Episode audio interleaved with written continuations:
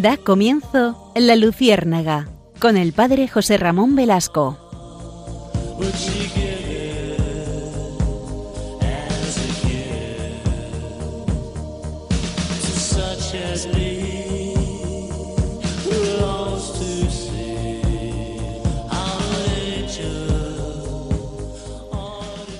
En las recientes Olimpiadas celebradas en Tokio que hemos vivido durante este verano y hemos podido ver por la televisión algunos de los eventos o por internet, ha ocurrido un caso muy curioso. El caso del atleta de Nueva Zelanda, Gavin Hubert, que este atleta, tras un proceso de cambio de sexo, ahora se llama Laurel Hubbard, es decir, el mismo apellido con distinto nombre.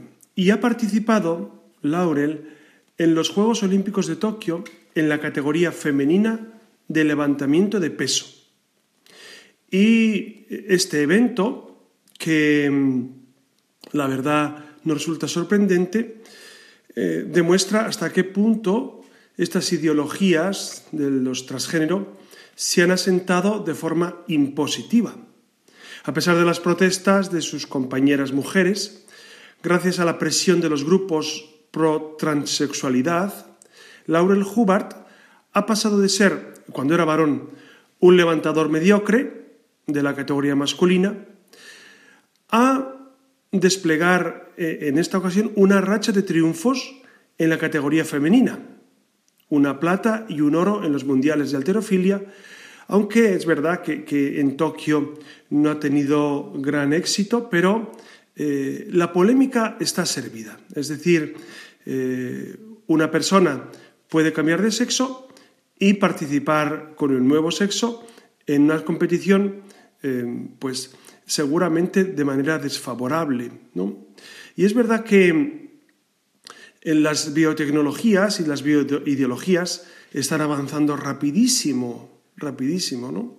Y, y entonces es necesario mm, recalar en esta realidad, en esta nueva forma de ideologización del mundo. Fíjense que el transhumanismo es una doctrina que ya, ya lleva 10 años eh, en, los medios de comunicación y en la prensa y en libros, y es una realidad que está desbordándonos, ¿no? Es decir, eh, cómo lograr ser mejor de lo que somos a través de la tecnología. Uno podría pensar que, que realmente es una idea buena, esto que subyace en el transhumanismo, pero seguramente hay dificultades que es necesario reseñar. Por eso, si les parece, en esta, en esta noche, en esta noche, en este nuevo eh, programa de la Luciérnaga, que como saben, después del paréntesis de verano volvemos, pues queremos fundamentalmente abordar este tema, abordar el tema del transhumanismo. Eh, durante este verano ha habido varios congresos sobre, sobre esta realidad, uno en concreto organizado por la Universidad Francisco de Vitoria, creo que ha sido eh, de gran éxito y, muy aclarador. Por eso vamos a, introducirnos en esta realidad porque mm, cada vez más observamos cómo eh, este transhumanismo está, eh, pues, de alguna manera señalando el proceso de la sociedad y de, muchas personas. Es un sustituto de las ideologías, es evidente, ¿no? Es decir, cuando la ideología comunista o las ideologías de otro tipo ya no tienen, eh, digamos, validez, es verdad que, hoy en día eh, ser comunista eh, suena hasta raro para los comunistas, ¿no? Porque, mm, bueno, ellos tampoco se identifican. De hecho, clase proletaria como ha habido toda la vida, pues eh, aunque sigue habiendo, por supuesto, los trabajadores de, siempre, pero es verdad que ese término ya no se, ya no se utiliza. De hecho, los sindicatos, vemos como los sindicatos de, trabajadores, vemos cómo han perdido mucho de su sentido, no porque no haya necesidad, sino porque seguramente eh, se han vendido a otros intereses. Entonces, en estos ámbitos de ideologías es necesario recordar como la teoría del género, el transhumanismo, el ecologismo, el animalismo, la ideología de la salud, la eugenesia, todos estos son corrientes que están transformando nuestra propia forma de ver el mundo y al ser humano. Y, y tienen sus particularidades, porque son todos bioideologías. Este es, este es un término que ya se ha acuñado hace tiempo, pero me voy a basar en un texto de Dalmacio Negro, que es miembro de la Real Academia de las Ciencias Morales y Políticas y autor de un libro que a mí me ha resultado muy interesante, El mito del hombre nuevo. El mito del hombre nuevo, ¿no? Porque realmente se trata de construir un hombre nuevo desde una ideología absolutamente distinta. Claro, la gran pregunta, y, ustedes dirán, ¿y por qué lo tratamos en un programa en Radio María, una radio pues eh, fundamentalmente dedicada a, temas de, fe y de razón? Pues precisamente por eso, porque estamos eh, eh, en esos límites en los que el ser humano, lejos de considerarse criatura de Dios, busca ser como Dios. Ser, fíjense, es la gran tentación de siempre, ¿no? Por eso vamos a abordar este tema de las bioideologías y del transhumanismo que me resultan muy interesantes y seguramente ustedes también. Eh, antiguamente las ideologías, como les digo, especialmente el siglo XIX, el siglo XX, buscaban transformar la sociedad con la política, la economía, por supuesto, y tenían un cierto sentido en su, en su contexto. ¿no? En cambio, las bioideologías tratan de cambiar la naturaleza humana. Ya no es cambiar la sociedad, la política, sino la naturaleza humana. ¿Por qué? Porque consideran que el hombre es defectuoso, consideran que el hombre no está bien hecho, consideran que el hombre necesita una remodelación, es decir, el proyecto que hizo Dios no es lo suficientemente bueno.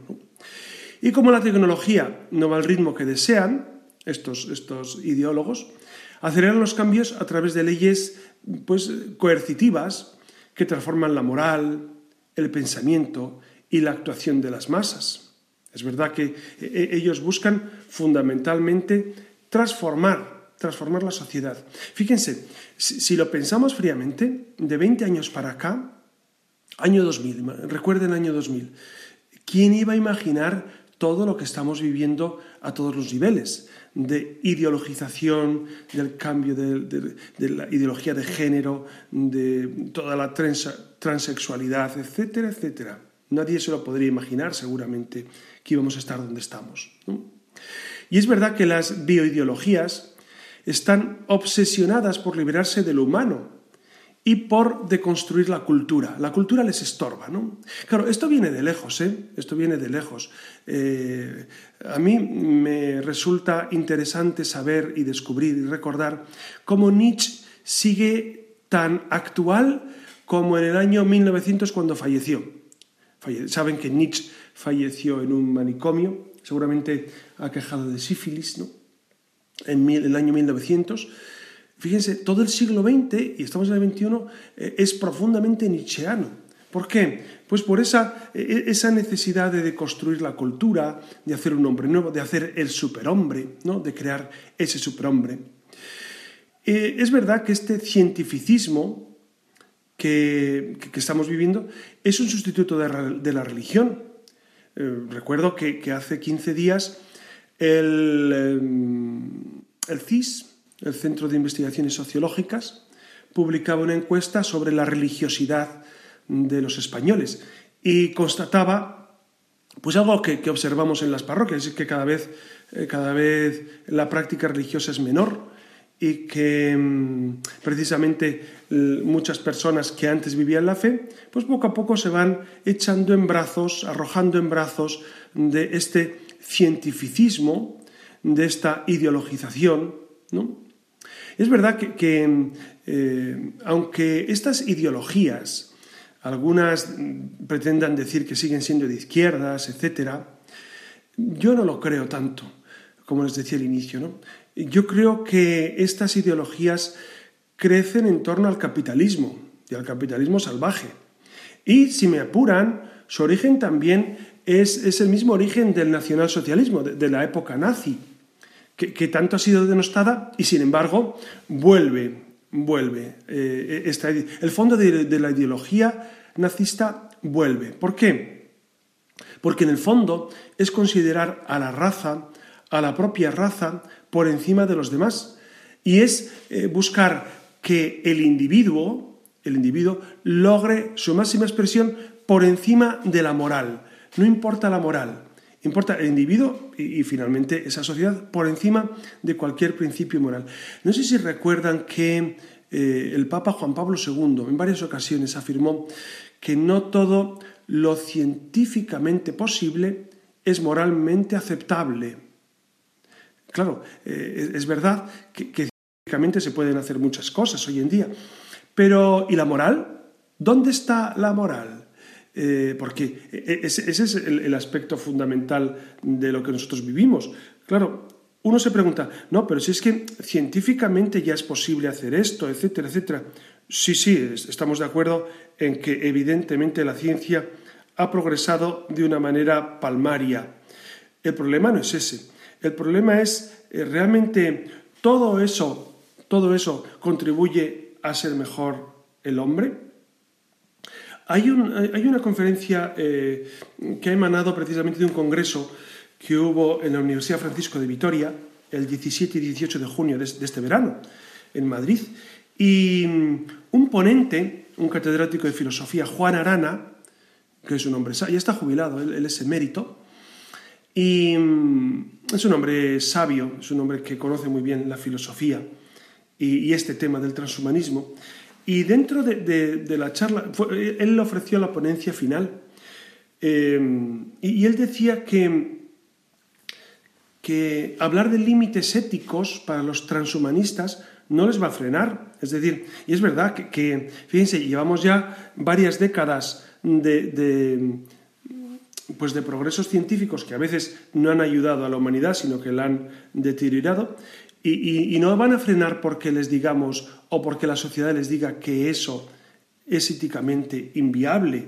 ¿no? Entonces, eh, Juan Arana precisamente hablaba de la necesidad de descubrir eh, la realidad de la conciencia, porque las máquinas, que el transhumanismo va de eso, va de que, de que el hombre tiene que superarse, incluso las máquinas, eh, los robots, pues realizar algunas funciones humanas, Claro que esto, esto de entrada nos asusta bastante, ¿no? Porque mm, si bien eh, seguramente es un gran avance que los robots y las máquinas ocupen trabajos repetitivos o trabajos peligrosos que, los humanos hacemos, es eh, realmente preocupante que las máquinas lleguen a pensar, y repito, a pensar por sí mismas, es decir, a desarrollar un pensamiento lógico independientemente de su creador. Esto puede llevar a, dificultades muy serias. Y entonces Juan Arana, con mucha, con mucha claridad y mucho acierto, decía que precisamente lo que hay que insistir es en la necesidad de la conciencia, de el valor que tienen las cosas y, de que las, eh, las máquinas tienen que saber que existen límites más allá de los cuales no se puede eh, avanzar.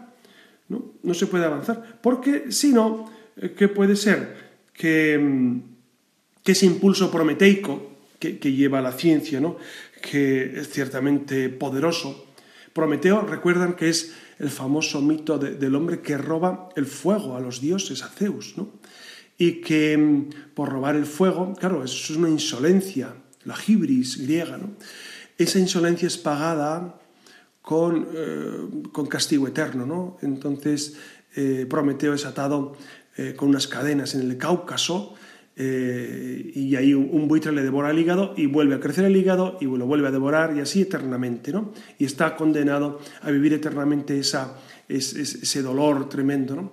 Pues ese mito griego de Prometeo que roba el fuego, es en el fondo el ser humano que quiere dominar la naturaleza por encima incluso de Dios, por encima incluso de Dios. Por eso es necesario que eh, e-, esos límites que se deben poner al transhumanismo vayan enfocados fundamentalmente hacia reconocer que tiene que existir una conciencia y que las máquinas no pueden, no pueden eh, pasar ciertos límites. Fíjense, eh, Isaac Asimov eh, que, fue un gran, un gran, divulgador científico, él proponía eh, tres leyes de la robótica, porque ya se empezaba, en los años 70, se empezaba a, pergeñar este tema de los robots que podrían, pues de alguna manera, cambiar la fisionomía, no solamente del trabajo humano, sino de la condición humana. Y él afirmaba tres leyes de la robótica. Decía, la primera ley, un robot no puede herir a un ser humano, ni por inacción permitir que sea herido. Es decir, un robot no puede dañar a ningún humano. Segunda ley, un robot debe obedecer las órdenes de un ser humano. Es decir, tiene que haber alguien al volante de un robot, no puede ser independiente. ¿No? Tiene que haber un humano con conciencia, con capacidad moral para, de alguna manera, determinar qué está bien o qué está mal a una máquina, las máquinas no entienden la moral, no entienden sentimientos. Y la tercera ley, un robot debe proteger su propia existencia. Bueno, pues estas, estas, estas leyes que proponía Isaac que seguramente ahora están más desarrolladas y han, han, vivido una realidad nueva, pues eh, es necesario recordarlas para que el transhumanismo no vaya más allá de los límites que, realmente son razonables eh, que los vivan. Eh, dentro de esas bioideologías que estamos viviendo, habría tres grandes bloques. Tres grandes bloques. El primer gran bloque sería la ideología de género, o bioideología. Bioideología viene de la red griega vida, ¿no? Ideología sobre la vida. La segunda sería el ecologismo. Y la tercera, el tercer gran bloque sería el ámbito sanitario, Fíjense, vamos a diseccionar estos tres bloques. Primero, en cuanto a la ideología de género, que es la más extendida y financiada. Afirma que el sexo fisiológico y el propio cuerpo no nos constituye y puede ser elegido, modificado y vivido al margen o en contra de la naturaleza. Esto lo estamos viendo continuo. Y, lamentablemente en jóvenes cada vez más eh, tiernos. ¿no? Es decir, estamos descubriendo cómo niños de 12 años, de 11, de 10, ya plantean a sus papás que ellos eh, ya no se sienten del sexo con el que nacieron, sino del sexo eh, complementario. Esto se está dando en muchos ámbitos. Es verdad que estos ideólogos del género creen que la naturaleza humana y el sexo en especial es una construcción social simplemente. Y, en el fondo ellos piensan que es un mal, es un mal, que la sociedad haya propuesto cómo el hombre se comporta, cómo la mujer se comporta, para ellos es un mal. Em, es verdad que promueven eh, una liberación sexual que rompe los lazos humanos primarios y fomenta el hedonismo. ¿Cuántos muchachos hoy nos dicen a sacerdotes, a, pedagogos, a profesores, a padres. Eh, no, yo es que a partir de ahora yo soy bisexual, bisexual. Claro, esto, es sorprendente, pero mm, a mí me hace un poco, poco de gracia por, por lo trágico que es, lo trágico. Eh, es decir, es, son adolescentes abandonados al placer, al hedonismo. Eh, por eso estas ideologías de género desembocan en qué? En el feminismo radical, en, esa, en, el homosexualismo, eh, en la transexualidad eh, llevada de una manera eh, exacerbada. ¿no? claro, todo esto cuando lo vemos desde fuera, decimos, hombre, pues es verdad que, está, que es preocupante y demás, pero cuando nos toca dentro de la familia, imagínense que dentro de su familia tienen un, tema de estos, ¿no? Pues es profundamente preocupante. Y, lo peor, a veces los padres no se preocupan. Yo he descubierto también que los padres, bueno, como están también imbuidos de esta ideologización, no se preocupan y piensan que, bueno, que el niño ha elegido cambiar de sexo o que el niño ha dicho que es bisexual o que el niño quiere ser transexual y vestir como niña o la niña como niño, etcétera, etcétera. Y entonces, claro, todo esto eh, parece inocuo, parece inofensivo y sin embargo tiene grandes dificultades, grandes problemas que, se desarrollan con el tiempo. El segundo gran bloque serían los ecologistas, el ecologismo, nace frente a excesos condenables, es verdad. Es verdad que, hay que cuidar la naturaleza, ¿no? Y, en esto a la Iglesia, eh, no solamente ahora con, las encíclicas del Papa, de, de Fratelli Tutti, etc., eh, sino eh, desde siempre, desde siempre, el cristianismo, y me atrevería a decir, la, cultura judio-cristiana ha sido profundamente respetuosa con la naturaleza. ¿Por qué? Porque es creación de Dios porque es Dios el que ha puesto su mano en la creación, ¿no? Recordemos el Salmo octavo, que es el hombre para que te acuerdes de él, el ser humano para darle poder. Lo hiciste poco inferior a los ángeles, ¿no? Lo coronaste de gloria y dignidad. Es decir, el ser humano está para usar la naturaleza sin abusar de ella.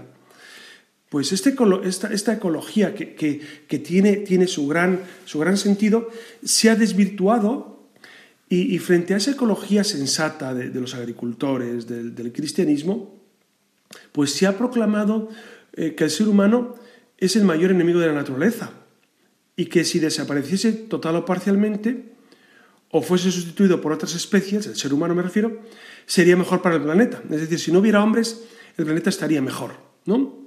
De hecho, fíjense, ahora que ha habido la pandemia, que hemos tenido la pandemia y hemos estado enclaustrados, que para algunos ha sido motivo pues de, regocijo porque mm, seguramente han podido rezar más, han podido leer más, han podido estar más con la familia, etcétera, etcétera. Bueno, pues eh, en muchos ámbitos los animales han vuelto a, mm, invadir o, o, a ocupar, mejor dicho, seguramente ocupar los espacios que ellos poseen, los jabalíes, los ciervos, etcétera, etcétera. Entonces, esto ha sido una llamada de atención para que muchos digan, claro, es que el hombre les ha quitado el puesto. No, no les ha quitado el puesto. No, no hemos quitado, el, por lo menos eh, en muchas ocasiones. Seguramente habrá circunstancias en las que sí, en las que haya un abuso. Pero el hombre tiene derecho sobre la naturaleza. Eh, los animales no son sujeto de derechos. Esto es bueno recordarlo. Nosotros, los humanos, los hombres, tenemos el deber de cuidar la naturaleza, pero la naturaleza no tiene deberes ni derechos. ¿no? Simplemente es naturaleza. Entonces los animales no son sujeto de derechos, no existen los derechos de los animales, no pueden existir. Es una falacia que se han inventado algunos ideólogos, ¿no? Y que seguramente les va bien porque, porque esa falacia continúa. Por eso, eh, estos ecologistas radicales proponen el control de la natalidad humana y considera que el único antinatural es la acción del hombre. Es curioso, están a favor de, todos los animales menos del hombre, ¿no? El, hombre no tanto porque se permite el aborto. A mí me sorprende cuando, cuando algunos veganos, animalistas, ecologistas eh, lloran profundamente cuando un camión de cerdos va a entrar eh, pues, en un lugar de, matanza de, cerdos y animales y lloran y, o los despiden cuando salen de la granja dirigidos al matadero, los despiden con sollozos, pero no se inmutan ante el gravísimo crimen del asesinato de niños en el seno materno, ni se inmutan, no les preocupa en absoluto, lo cual me, preocupa grandemente, como seguramente a ustedes también. ¿no? Y finalmente hay otro bloque de ideología que es las, las bioideologías sanitarias, que buscan la salvación en este mundo a través de la ciencia y la tecnología. Sustituye la salvación del alma por la salud del cuerpo. Y entonces lo importante es que el cuerpo tenga salud. Y eso es muy importante, claro. Por eso la gente, eh, fíjense que en muchas ocasiones dicen, ojalá tenga salud, dinero y amor. Claro, salud, dinero y amor. Y, fe. ¿Y la fe queda en algún sitio? Porque claro, la salud del cuerpo es verdad que es interesante. Pero amigos, eh, antes o después se nos acaba. La salud del cuerpo tiene caducidad. Claro, y estas bioideologías sanitarias lo que buscan es que no tenga caducidad, que tengamos salud y vida para siempre, ¿no? Y seamos forever young, es decir, jóvenes para siempre, lo cual es aptamente imposible, ¿no? Por eso se idealiza la condición física, se oculta la muerte. Claro, la, muerte es la gran, eh, la gran ausente, ¿no? Y fíjense, ahora en la pandemia, la pandemia se ha ocultado deliberadamente eh, el hecho de que centenares de miles de personas morían. Y entonces en las imágenes en ocasiones, aquí en España, sobre todo en otros países, eran más libres, ¿no? Aquí en España se ocultaba absolutamente eh, el tema de la muerte o incluso el número de los muertos, ¿no? Incluso se, pretende que, eh, fíjense, la ley de la eutanasia que ha sido recientemente aprobada, ¿de qué se trata? Bueno, aparte de ser un comercio con, la vida humana, también es un modo de evitar tener ese contacto con, eh, el dolor, aceptar eh, la muerte que, es tremenda, solitaria y es cruel. Pues no, eh, inducir a la muerte a través de, drogas o de lo que sea. Claro, en el fondo es no querer afrontar la realidad de lo que nos toca. Por eso estas ideologías o ideologías sanitarias se convierten en eugenesia, en aborto, en eutanasia, en transhumanismo. Eso es lo que está subyaciendo. Si les parece, vamos a tener un momento de, de intermedio musical y les propongo escuchar eh, una canción que seguramente muchos de ustedes recuerdan, es Gracias a la vida, cantada por Mercedes Sosa. Es una gran interpretación, saben que Mercedes Sosa eh, es una gran cantante chilena que, con una voz prodigiosa. Y esta canción en concreto, Gracias a la vida, eh, refleja eso, refleja cómo la vida eh, es un don inmenso de Dios y cómo hay que agradecer profundamente lo que Dios nos ofrece con esta vida.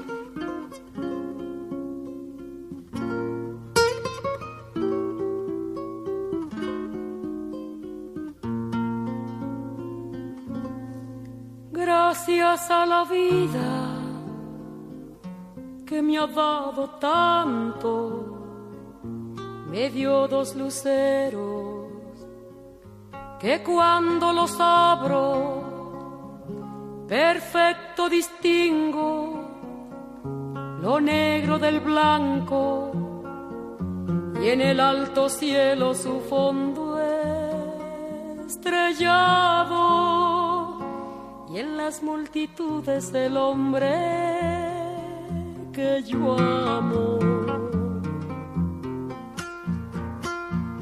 Gracias a la vida que me ha dado tanto, me ha dado el oído que en todo su ancho graba noche y días, grillos y canarios, martillos, turbinas, ladridos, chubascos la voz tan tierna de mi bien amado.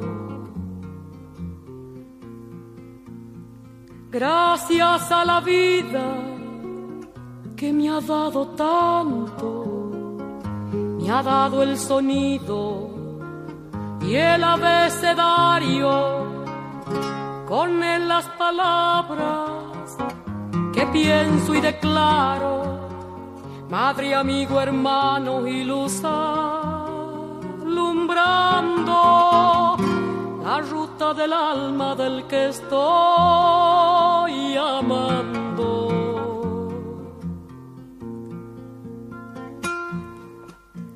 Gracias a la vida que me ha dado tanto, me ha dado la marcha de mis pies cansados, con ellos anduve ciudades y charcos, playas y desiertos, montañas y llanos, y la casa tuya, tu calle y tu patio.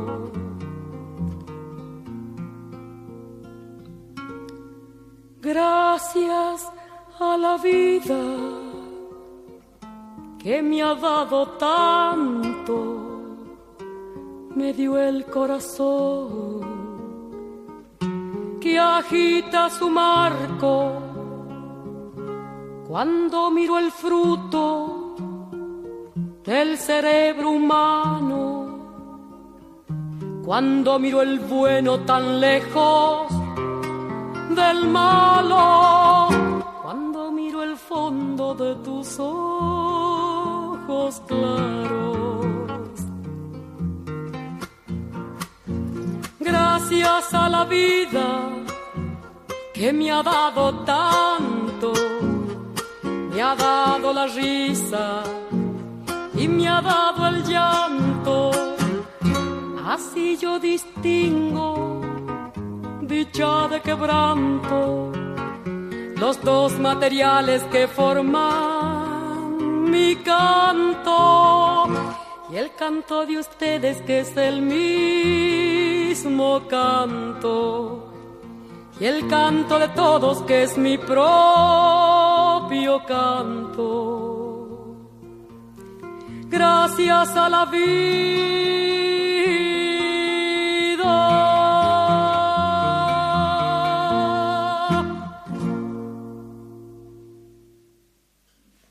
Y continuamos precisamente con este, con este programa sobre eh, esta realidad tan acuciante que es precisamente la bioideología.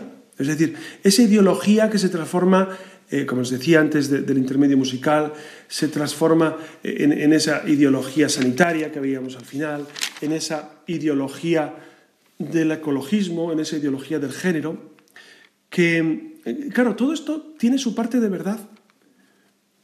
Es, es verdad que, que, la sociedad eh, en ocasiones determina eh, el, género. Es verdad que, que, la ecología es importante. Es verdad que los avances sanitarios eh, son eh, trascendentales para, para, el ser humano. Pero, pero el problema es hacer de esto un mundo sine qua non. Es decir, un mundo eh, sin el cual no se puede vivir y, uno tiene que amoldarse a esa realidad. Y no es así. Por eso, yo les propondría ahora seis claves, seis claves de, de, ese, de ese ataque de las bioideologías, ¿no? Es decir, ¿por qué? Claro, porque a mí siempre me cuestiona eh, eh, una realidad y es por qué eh, estas personas están deseando que entremos en esta realidad de, de, su ideología, ¿no? Y, y, se dan auténticos movimientos para, para hacer que la población entre en esta realidad, ¿no? Y Vamos a ver estas seis claves del ataque a las, bioideologías. Me estoy basando eh, en un texto que está publicado en una revista muy interesante que se llama Misión, misión que, que, detrás de ella está la Universidad Francisco Vitoria, y me resulta una revista muy interesante, que si ustedes pueden eh, adquirirla, les va a ayudar mucho, porque tiene artículos muy interesantes sobre cuestiones de rabiosa actualidad como este. Entonces dice, eh, la primera clave de esa bioideología, ¿qué busca? Pues lo primero que busca es anular el cuerpo sexuado.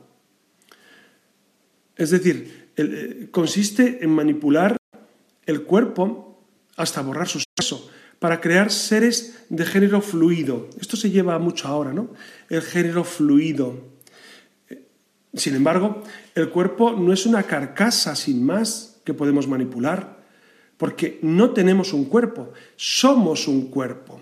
Esto es muy importante, ¿no? Incluso cuando, cuando yo explico filosofía, explico antropología, yo, yo jamás digo, y, tampoco los filósofos dicen, eh, eh, el cuerpo tiene alma. No, no, no, no. El cuerpo no tiene alma, ni el alma tiene cuerpo. Somos unión sustancial cuerpo y alma. Somos cuerpo y alma, ¿no? Entonces, eh, la corporeidad está íntimamente unida al alma. Eh, los clásicos, eh, Santo Tomás de Aquino especialmente, afirma como el alma es la forma del cuerpo en esa teoría helemórfica aristotélica eh, Santo Tomás da ese paso adelante y dice, el alma es la forma del cuerpo. Bueno, pues eh, nosotros no, no somos platónicos, los cristianos no somos platónicos, no decimos que el cuerpo es cárcel del alma o que cuerpo y alma son sustancias separadas y que se han unido, bueno, pues de manera casual. No es así, no es así. Cuerpo y alma es una sola unidad. Por eso, si profanamos el cuerpo sexuado, estamos destruyendo todas las relaciones familiares, comenzando por la relación conyugal, esa íntima unión entre los esposos que es la fuente de la fecundidad y la procreación. Y también, cuando destruimos la sexualidad y el cuerpo sexuado, pues estamos destruyendo la paternidad y la maternidad, porque se está dando esta realidad, ¿no? La gran crisis de la paternidad, de la paternidad, ¿no? Que, es una realidad que, está continuamente eh, presente. Y, hoy en día la figura del padre está absolutamente denostada en, los medios y en grandes ámbitos de la sociedad. ¿no? Por eso, eh, lo primero que busca esa bioideología es ese ataque al cuerpo sexuado y quitar todo lo que tenga connotación de identidad sexual y hacer una sexualidad fluida. Fluida es decir, que, que, no tiene consistencia. ¿no? Saben que toda esta cuestión de, la sociedad fluida, etcétera, etcétera, em, fue, fue, propuesta por, por, un famoso filósofo polaco que, afirmaba eso, que, em, que, la sociedad, la sociedad líquida, ¿no? la sociedad líquida pues se estaba imponiendo, es decir, una sociedad en la que no existe nada fijo sobre lo cual asentarse. Y de esa sociedad líquida, eh, pues pasamos precisamente a ese sexo fluido, en el cual no hay ninguna consistencia. El segundo ataque de la, de la bioideología es destruir el vínculo matrimonial. Porque si el amor conyugal no es exclusivo, abierto a la fecundidad, con vocación de permanencia, entonces se destruye el matrimonio. Y como consecuencia la sociedad, claro, esto está muy bien pensado para destruir la sociedad, es necesario destruir la familia. Y para destruir la familia, destruir el matrimonio. ¿no? Eh, por eso e, ese ataque se da continuamente a, la realidad matrimonial, ¿no? a la realidad de, de, esa unión. Juan Pablo II, en la Carta a las Familias, decía, el pacto conyugal entre el hombre y la mujer no es solo una relación de amor, sino también un vínculo jurídico. Es decir, eh, se dan los dos ámbitos. Es una relación de amor, por supuesto, como entrada, pero también la sociedad necesita de esa vinculación jurídica para autopreservarse. El tercer ataque de la bioideología es eh, esa pretensión de eliminar la procreación. Es decir, sobre todo la procreación sexual, pretenden eh, que, exista procreación, la menos posible, según ellos, y siempre, eh, si es posible, a través de la tecnología. Por eso, la reproducción sin sexo, por ejemplo, en un laboratorio, busca eliminar, eliminar la barbarie, entre comillas, lo que ellos llaman, del embarazo y del parto. Entonces, eh, por eso también esa pesada carga, según ellos, del cuidado de los niños, eh, pues debería ser eliminada de las parejas y el Estado es quien eh, debería dedicarse a cuidar a los niños. Claro, esto eh, nos suena cuando de repente hace, creo recordar que fue hace dos años, la ministra de Educación Isabel Celá, que ya no es ministra de Educación, pero dijo una cosa sorprendente, pero refleja muy bien lo que está en su subconsciente. ¿no? Dijo, ¿quién puede afirmar que, los niños son de los padres. Dijo esto. Entonces nos quedamos, eh, seguramente usted también, se quedó perplejo, ¿verdad? Nos quedamos perplejos. ¿Cómo puede afirmar eso? Eso que es eh, de ideología nazi, ideología eh, totalitaria, de una ideología, por supuesto, represiva, ¿no? El decir que, que, los niños son del Estado y no de los padres. Es una barbaridad, pues lo dijo. Pues lo dijo. Y, seguramente, eh, bueno, es más, no eh, pidió perdón por ello. No reflejó luego una pesadumbre por haber dicho eso. Al contrario, se reafirmó.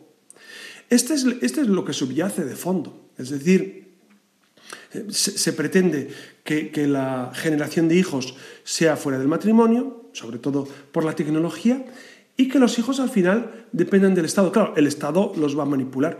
Eh, eh, este estatalismo eh, es, tremendo, es tremendo. Y, ya hemos descubierto, sobre todo en el siglo XX, a qué conduce esa estatalización de la sociedad, ¿no? A dónde lleva. Por eso, a mí me da la impresión de que caminamos a pasos agigantados hacia una nueva estatalización, es decir, que el Estado nos controle, determine, diga. No olviden que a través de, nuestros teléfonos móviles, a través de, nuestros, de nuestras selecciones en Internet, a través de lo que compramos, a través del uso de las tarjetas de crédito, a través de las cámaras de las calles, a través de muchas cuestiones de estas, nos controlan. Y esto es bueno recordarlo. Claro, no, es, no es una... Seguramente ustedes ya lo saben perfectamente, no es una realidad nueva, pero eh, este, este monstruo del Estado que busca controlar, eh, yo lo veo cada vez más hambriento y cada vez con ganas de controlarnos más. Y durante la pandemia, durante la pandemia, hemos descubierto cómo eh, no solamente España, no solamente el Estado español, porque en Europa se ha dado y en otros países también. Es decir, cómo los estados tratan de controlar a la población, de controlar. El cuarto aspecto, la cuarta clave del ataque de las bioideologías, es reducir la población. Así de simple. Eh, reducir la, esto ya lo dijo Bill Gates hace, hace 20 años. ¿eh? O sea que, no es una cosa nueva.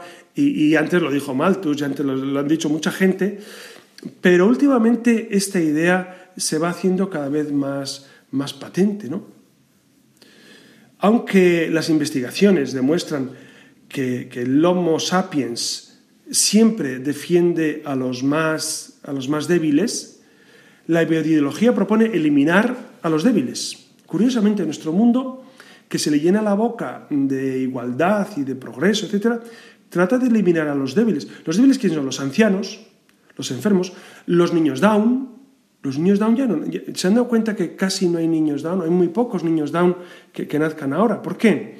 Porque los matan, los matan en el seno materno. Entonces, claro, es una sociedad que quiere evitar absolutamente a los débiles. Lo que el Papa dice, los desechables, los descartables, ¿no? Y además escriben motivos humanitarios, lo cual es sorprendente, sorprendente. A mí me sorprendió mucho un periodista, se llama Arcadi Espada, que en un programa de televisión, que luego lo volcaron en Internet, decía que él estaba absolutamente de acuerdo eh, en, matar a los niños Down en el seno materno y que eh, tener niños Down era una irresponsabilidad por parte de los padres. Lo dijo y se quedó tan ancho. Tampoco pidió perdón, no, no. Él lo piensa profundamente, que los padres que saben que su niño viene con alguna dificultad eh, son unos irresponsables. Claro, yo la pregunta que le haría a Arcadia Espada y a tantos otros que promueven esta eugenesia es eh, cuál es el límite de la normalidad. ¿Qué coeficiente intelectual? Porque puede ser que los superdotados digan, hombre, los que no llegan a ser superdotados no son normales. Entonces, eh, es tan peligroso esto y, tan injusto y tan inmoral, ¿no?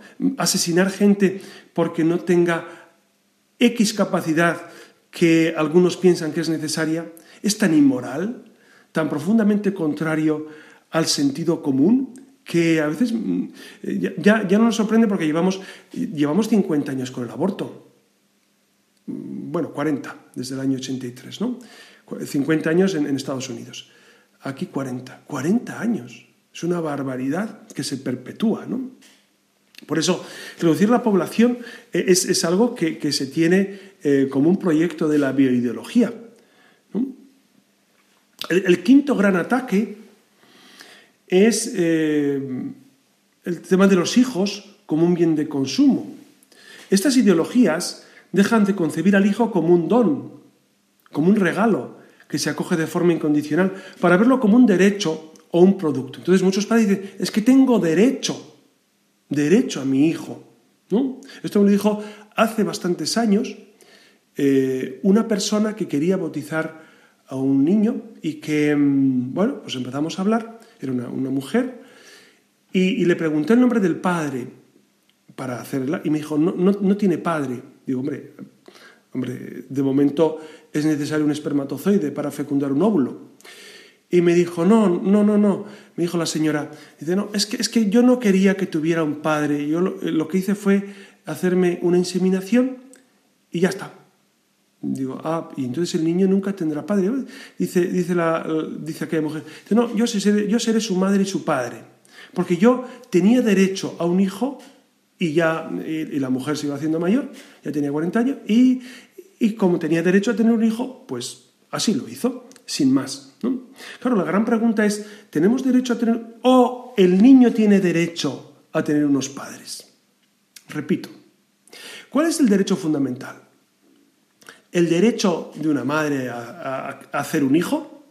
Hacer, y lo repito, a hacer en un laboratorio un hijo? ¿O el derecho a que un niño tenga un papá y una mamá, eh, que es como naturalmente se constituye la familia humana. ¿Mm?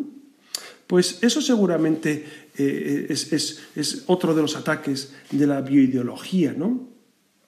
¿Por qué? Porque en el fondo eh, el vínculo paterno-filial salta por los aires, porque a los hijos no los queremos por sanos, listos o guapos, sino por ser nuestros hijos, ¿no?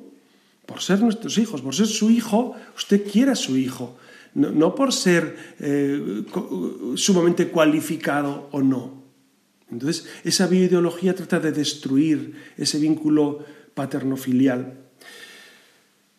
Y el, y el último gran ataque de la bioideología es precisamente alterar el devenir natural de las generaciones.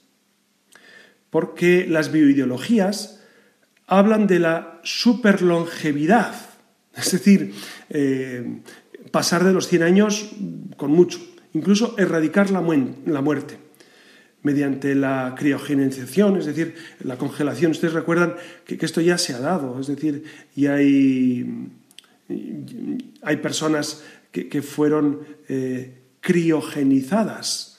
¿Para qué?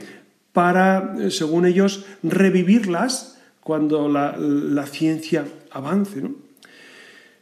Es verdad que esto impide la generación de nuevas vidas, porque la familia es un transcurso de generaciones que coinciden en algunos momentos y después los mayores ceden su sitio a los jóvenes. Esto es la lógica, la lógica vital. Por más que, sea, que sea encomiable los esfuerzos de los sanitarios y de los médicos y los científicos para mm, curar las enfermedades y eso evidentemente es una maravilla, es una bendición, ¿no?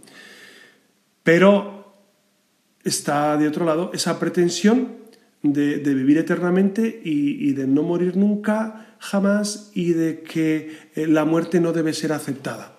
No, la muerte, Cristo murió en cruz. Cristo, Dios nuestro Señor, pasó por este trance. Por lo tanto, nosotros también pasaremos por este trance cuando, cuando Dios lo permita. Bueno, pues eh, eh, hemos abordado, yo creo, un, tema muy interesante, que es esta bioideología que se va precisamente insertando en el día a día de nuestra vida. Eh, casi sin sentir, lo tenemos en, los medios de comunicación continuamente, incluso en la opinión de la gente. Mucha gente, incluso católicos, que, han vivido la fe siempre, están eh, de alguna manera inoculados por este veneno de la bioideología, es decir, de, dejarnos llevar por ese deseo prometeico de dominar la naturaleza en contra de Dios, no complementariamente a Dios, sino en contra de Dios nuestro Señor. Y esto, evidentemente, es eh, deleznable y contrario a la naturaleza humana. Yo creo que hemos cumplido el tiempo ya de nuestro programa. Yo les agradezco mucho que hayan estado escuchando este programa y quedamos siempre amigos y nos vemos en el siguiente programa. Que descansen y les doy la bendición. La bendición de Dios Todopoderoso, Padre, Hijo y Espíritu Santo, descienda sobre ustedes.